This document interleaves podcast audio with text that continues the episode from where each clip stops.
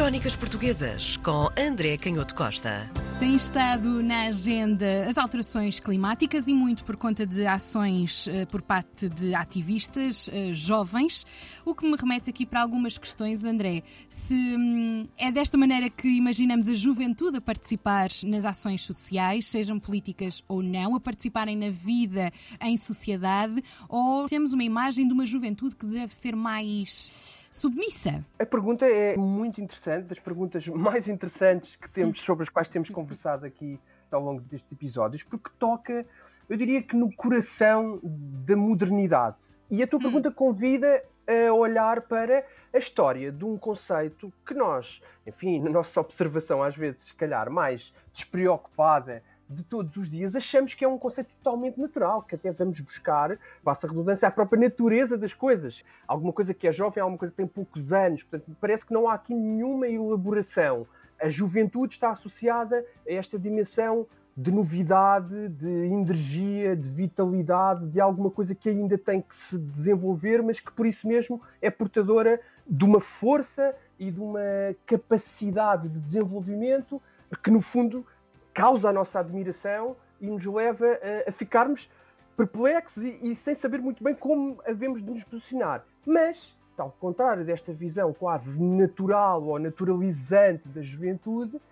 nós podemos traçar a história do que é ser jovem e de como tem sido difícil e tem sido um processo complexo nos últimos dois, três séculos a construção desta dimensão desta identidade social, sobretudo nas sociedades que nós conhecemos melhor porque as estudamos e porque estamos aqui inseridos, que são as sociedades ocidentais. Portanto, de que forma é que a juventude, é que este conceito de juventude e aquilo que é a descrição a característica desta identidade se pode relacionar com, enfim, a nossa visão mais vasta do que foi sendo a política ao longo do tempo. E talvez fiquemos surpreendidos com a riqueza precisamente dessa construção. Às vezes os historiadores perguntam: será que existia juventude? Sabemos que a adolescência era um conceito absolutamente raro, muito raro. A juventude é um conceito que aparece nas descrições literárias, no pensamento filosófico, por vezes até na política e na legislação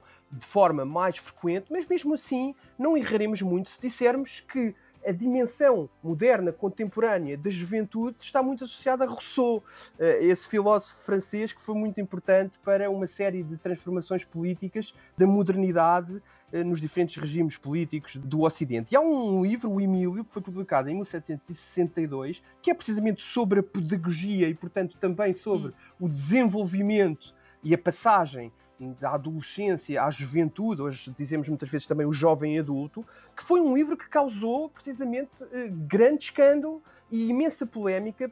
porque o Rousseau eh, está muito próximo de ideias que hoje para nós são consensuais, mas que na altura eram totalmente disruptivas, inovadoras e até eh, escandalosas. A ideia de que a adolescência era um segundo nascimento e era uma reconstrução total da identidade do indivíduo, a ideia que existia uma mudança de temperamento, que ocorriam erupções de raiva e, e que isso conduzia a um determinado perfil psicológico que era totalmente distinto de outras fases da vida e, portanto, essa fase sensível e crítica da mutação de, dos indivíduos merecia uma atenção especial. E podemos observar que há aqui, de facto, já uma diferença para aquilo que era a visão clássica. Se nós nos lembrarmos das peças, por exemplo, de Shakespeare, no final do século XVI, início do século XVII, nós temos também caracterizadas as diferentes fases da vida, mas com muito menos importância e com muito menos noção da sensibilidade e da importância que esta fase implica, ou que este processo sensível da passagem entre a adolescência e, e, os jovens adultos, aquilo que comporta e que implica do ponto de vista da construção de identidade. E a partir daqui, a partir de Rousseau, a partir do final do século XVIII, começa a desenvolver-se de facto um processo muito diferente. A literatura começa a ocupar-se de forma massiva desta fase da vida e começa até a ser normal, muito diferente, por exemplo, dos paradigmas que existiam, mesmo na antiguidade, na, na, poesia grega e romana, já não falo sequer na poesia eh, medieval, mas mesmo no Renascimento, muito diferente daquilo que eram os ideais dos poetas, daquilo que era a vocação poética no Renascimento, começamos a ter esta identificação entre juventude e poesia. Portanto, o verdadeiro poeta é aquele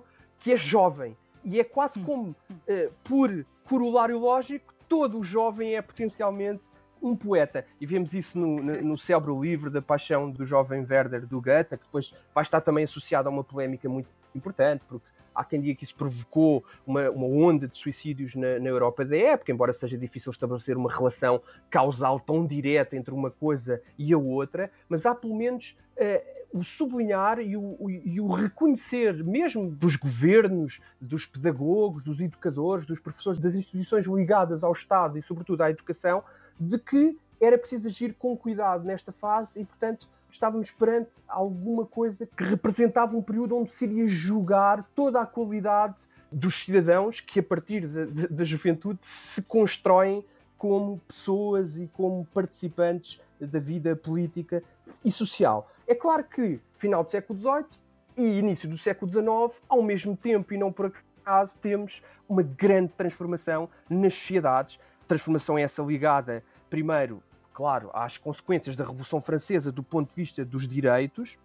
e não é por acaso que depois de 1789 e da famosa Declaração dos Direitos do Homem e do Cidadão, em 1793, e naqueles anos em que se discutem questões muito polémicas, a Assembleia Nacional vai sublinhar que nenhuma geração pode submeter a sua lei, ou pode impor a sua lei, melhor dito, às gerações futuras. E começamos aqui a familiarizar-nos ou a reconhecer com alguma familiaridade os temas que ainda hoje marcam a nossa agenda. Portanto, há claramente a consciência de que a ordem política não tem o direito de impor ao futuro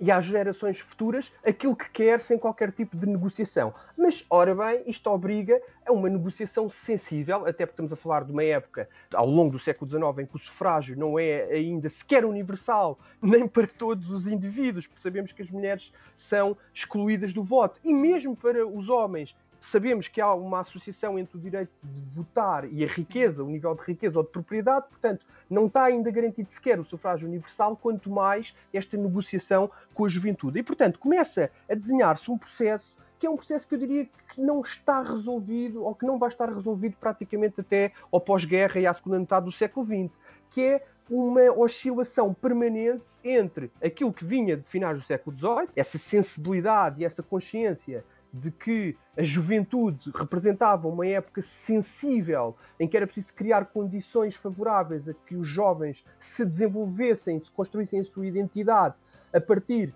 de características que também são especiais, podendo intervir na sociedade, mas ao mesmo tempo beneficiando de um espaço próprio para se desenvolverem, e precisamente porque isto representava aqui uma negociação um bocado complexa entre alguém que ainda está em formação ainda está a aprender, mas ao mesmo tempo tem o direito de participar.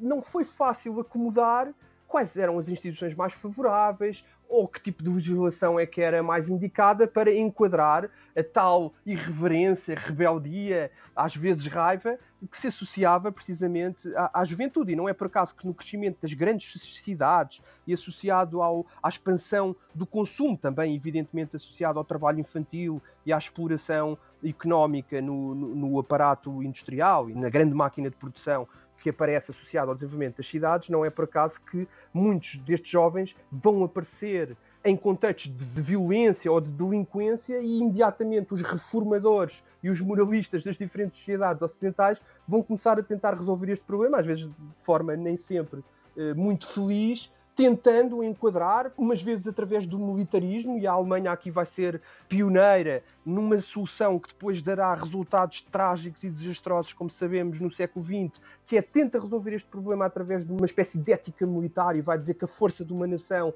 reside na força da sua juventude e quer integrar esta vitalidade juvenil numa espécie de exército permanente ao serviço da construção política, e isso, como sabemos, não vai dar um resultado muito interessante,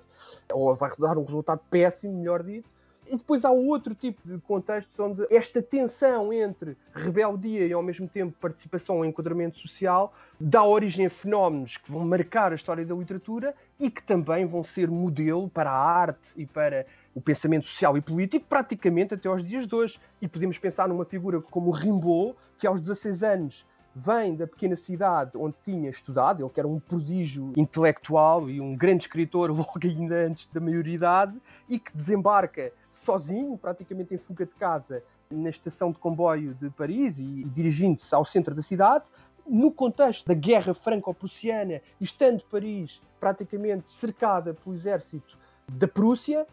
e é nesta cidade sitiada que vai evoluir um dos momentos mais marcantes da história da Europa, a célebre Comuna de Paris, de 1871, e onde o Rimbaud vai, através da sua poesia, através de, daquilo que são as suas ideias, também cristalizar alguns dos valores, algum do imaginário que também vai marcar todo o século XX e vai ajudar a construir esta ideia de participação juvenil. Por um lado, isolada, por um lado, atormentada, por um lado, preocupada com o futuro e com o destino político da cidade, e por outro lado, sempre envolvida na reconstrução ou na tentativa de intervir de forma ativa na mudança e na alteração dos valores políticos, das leis, das relações económicas, do equilíbrio entre forças sociais. E isso é muito evidente na poesia do Rimbaud e na forma como ele se caracteriza a si próprio, a chegar numa noite de inverno sem casa, ao frio e à fome, ouvindo o seu próprio coração gelado,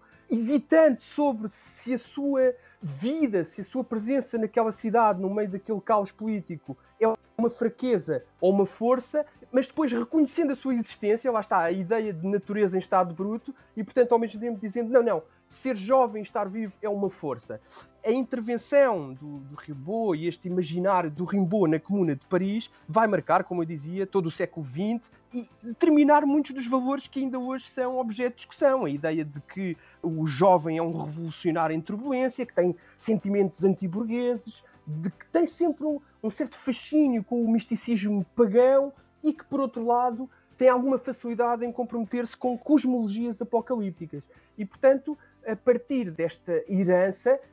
muita da história do século XX e, sobretudo, da história do século XXI vai fazer-se, sempre tendo como pano de fundo eh, este imaginário, agora muito carregado por desafios que já não são cosmologias apocalípticas, mas parecem ser mesmo traços e promessas confirmados pelos cientistas de um futuro que é sombrio e, portanto, não é de admirar que esteja outra vez na ordem do dia o que é ser jovem e o que é que isso implica do ponto de vista da participação política.